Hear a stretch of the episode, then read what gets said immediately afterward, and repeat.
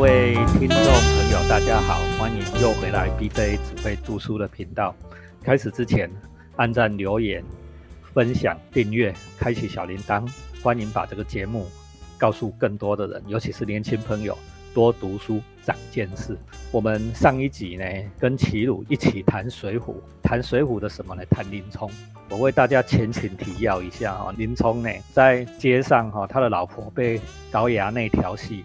结果呢，他居然能忍。后来高衙内呢，他的爸爸就是大坏蛋高俅，设计哈要害林冲。林冲拿着刀去白虎节堂，把他陷害啊，那按一个罪名给他，要流放林冲。哎，结果没想到那个林冲要走之前，还叫他的丈人说啊，我我要把老婆休了，我要跟老婆离婚哦，让这个老婆再去另嫁别人。他还帮老婆想别人，也是都不想冲突哦。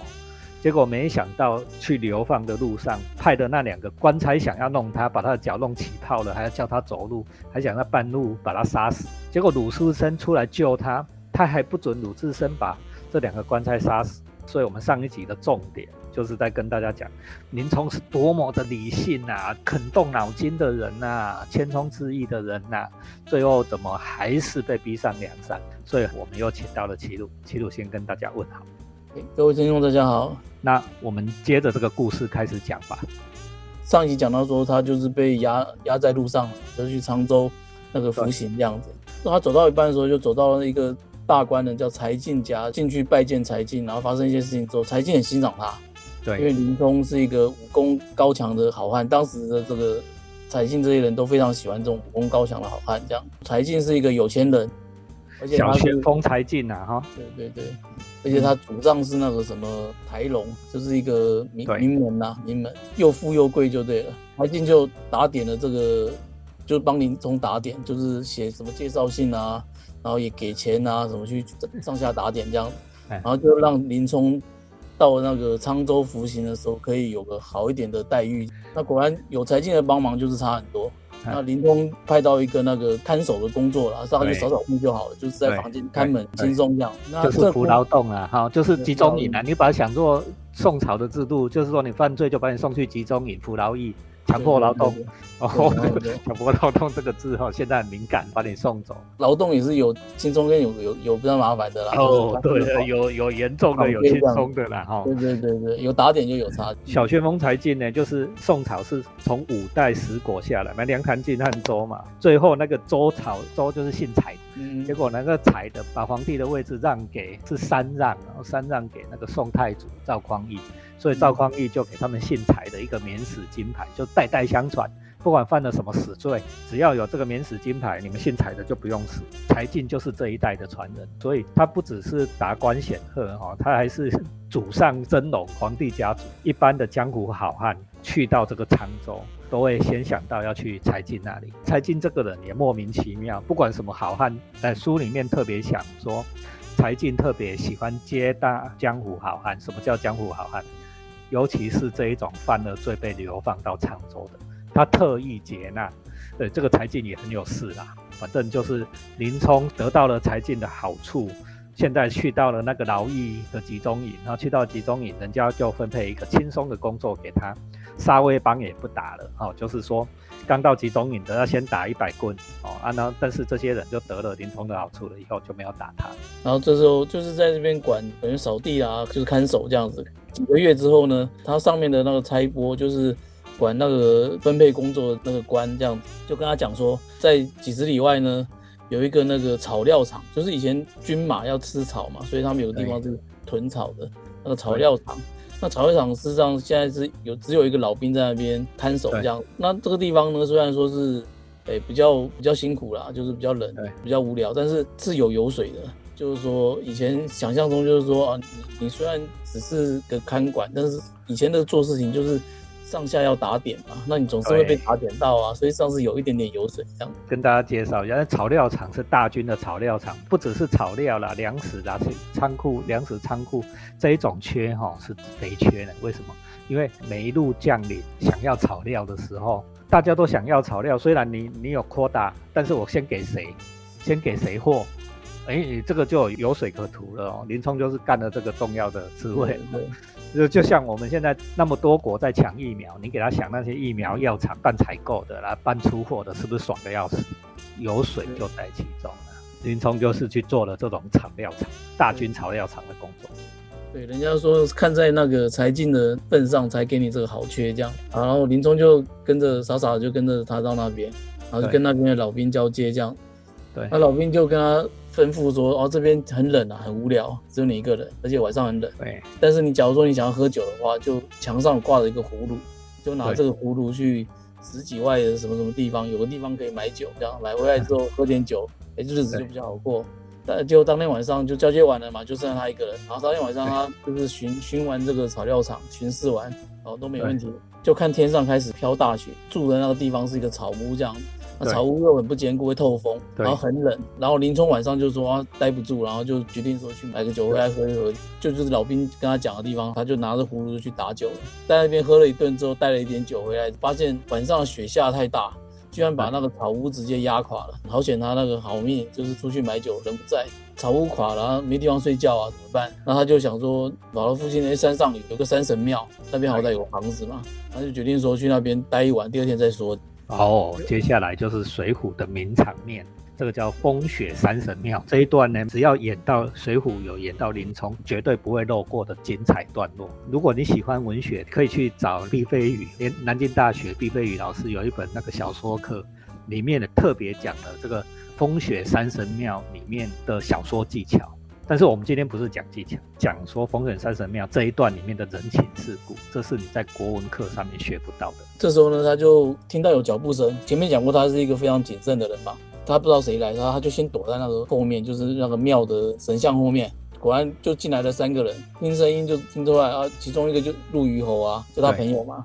然后跟那个富安，就这两个就是当初献祭要陷害他的，但他当然不知道了。但是至少他知道说陆虞侯和富安是是京城来的，是他原来在东京认认识的人。那另外一个就是那财帛管分配工作那个小官，三个人进来，三个进来就听他们三个讲话，讲话就知道说哦，原来。这三个人刚刚做了一件事情，就是放火烧了这个草料场。而且为什么要放火呢？就是要想要把林冲烧死在里面。他们以为即使不死，即使不死也得死。大家想想看这个重要性。那是大军草料场，如果林冲死了也就算了，林冲如果没死，看守不好，把大军草料场烧掉，也是一个死罪。就是无论如何，就是要把林冲弄死的计策。还好林冲躲在山神庙里面听到了。林冲当然就当时就大怒啊，然后跳出来，然后就把三个人杀了，然后把头割了这样。然后这时候呢，他就也不待在山神庙里面，在风雪之中就在外面乱走。走了之后就看到远方有几间草屋，哦，原来这地方就是你要想就是大军这边是军区啊，所以这边有囤草料的地方，给马的那个草料，也有囤那个人的粮食的地方。哎，那地方就是囤米的地方。对，然后地方同样是有一群人在那边看守。而且人更多，因为草料嘛，就是好歹只是马，那个那边管米的米更重要。对，那边就就有几间房子，所以比较大，然后也是一样，同样就是有有地方可以遮风避。然后那边人就听他走过来之后，看他一个人就是被雪刮成这样，就很可怜，就放他进来，就是说，呃，你就找个地方烤烤火，然后就睡觉。可是他还不安分，他在这时候呢，他就是硬要看到其他人在喝酒，这个地方应该就是非常冷，就没有喝一点酒让身体暖一下，就是大概睡不着。结果他就在那边就跟人家讲说，啊，有酒可不可以分我一点喝？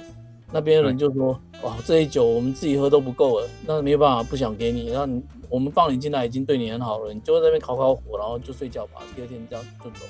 结果林冲就就很毒，翻起来，然后就说，我就是要喝酒，就动手把他们这些人都打跑，打跑之后就把酒抢下来喝了，然后可是他喝一喝之后就喝到醉。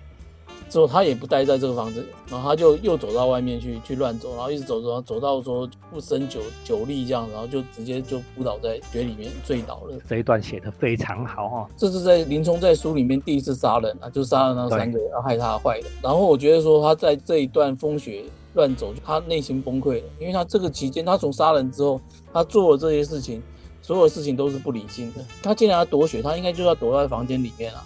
而且比如说你上一集有听的话，就知道说。这个人是多么理性、多么能够忍耐的人，多么温和的人。他这样温和人居然会去打人家、抢抢人家的酒来喝，这些人是对他有恩的，因为这些人放他进来嘛，对，让他让他就是对他好的人呢，他居然打这些对他好的人。完全是，只要你看过之前林冲的表现的话，你就知道说这一段是他已经完全失去控制了，不知道自己在做什么。那我觉得说整个崩溃了啦，整个崩溃这样。我觉得杀人还是其次啊，就讨酒打人，就是他已经失去了他原来的那种的理性，这个东西才更凸显他那个那个崩溃。因为还是回到小说来看好了啦。对，这段故事实上是跟前后没有什么关系的。的一个情节，他实际上不用写说让什么什么最后去打了，因为他跟前后都没有关系啊，这是一个不重要的小细节。可是我觉得为什么要在小说里面插入这样一个不重要的小细节？那我是为什么说不重要的小细节？很简单哦，三个人欺负他，欺负到这个程度，杀掉是应该的，这是应该是合情合理的发展。但是呢，崩溃是不需要的，就是个喝酒打人这件事是不需要的。这种不需要的事情安排在合理的事情后面，不合理的事情安排在合理的事情后面，我们才更能凸显出说林冲在这个时候完全失控、完全崩溃，他是多么的失望。对，所以说我我自己我自己去想去猜测那个林冲的心境，去想看书去想他的心境嘛。我觉得说林冲这个人应该是有一套他的信念呐，他应该是一个尽量不惹事的好人。对，他想要当一个温和的好人。对，然后而且他的人生一路。至此，他都是守着这样的教条，因为你看他前面老婆被调戏，或者说是那个差人要折磨他，哎，他都对，他都非常的理性的对待这件事情，就从来没有看到他表现出好像生气暴怒然后失控的状况。到这一次的时候，他终于做了一些不理性的事情，像抢酒啦什么之类的这些事情。那我觉得就是因为他的信念崩溃了。我可以想象啊，就是说他其实就是他的人生的信念，应该是说我只要对人家好，人家就应该会对你好。当一个好人就这样子嘛，这是一个他的信念。那我只要当一个乖乖的人，不要惹麻烦的话，就不会有麻烦来找我啊。对，对对？这也是一个人生的信念。那这些信念其实我们一般来讲都是都觉得应该是对的嘛，而且是好的、善良的一种一种信念。林冲事实上就是这样子的一个非常的有信念的人。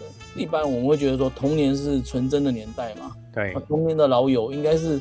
最可以相信的啊，最不会害你的人啊，不知道齐鲁怎么样了。像我现在我已经五十几岁了，有国小的朋友、国中的朋友、高中的朋友、大学的朋友、读博士班的朋友，这一层一层的朋友，人生有那么多阶段的朋友。结果哈，现在跟我最常联络、常常在打屁聊天的，都是国小、幼稚园认识的，这都是童年好友。因为童年纯真，小桌的设计就是设计说，你看。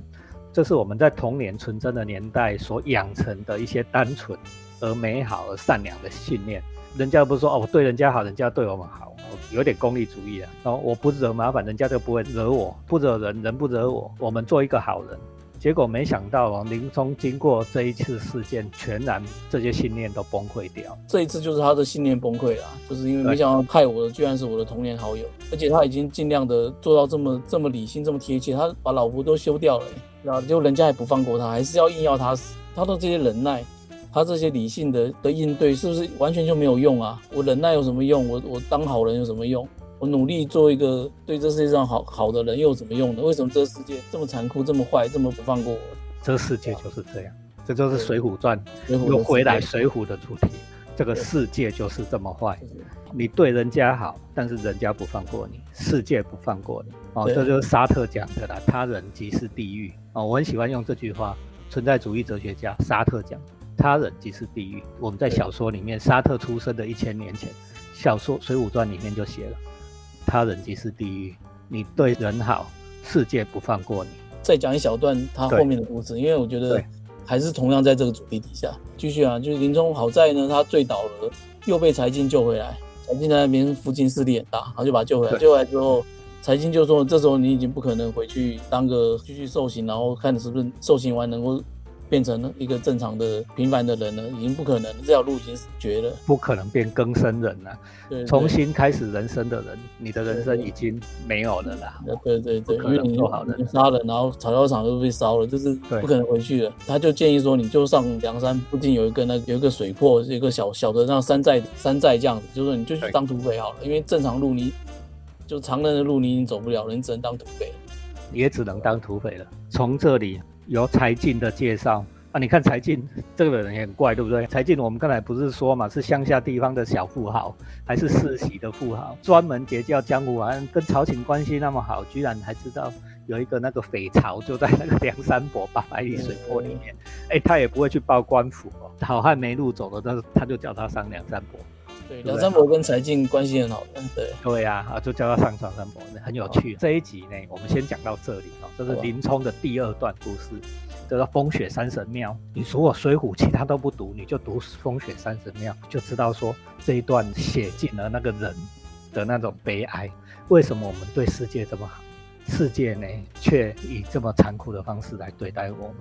他人即是地狱。沙头的话，我们这一集的重点是，接下来还继续讲林冲哦，到时候还请齐鲁回来。各位听众，大家拜拜，拜拜。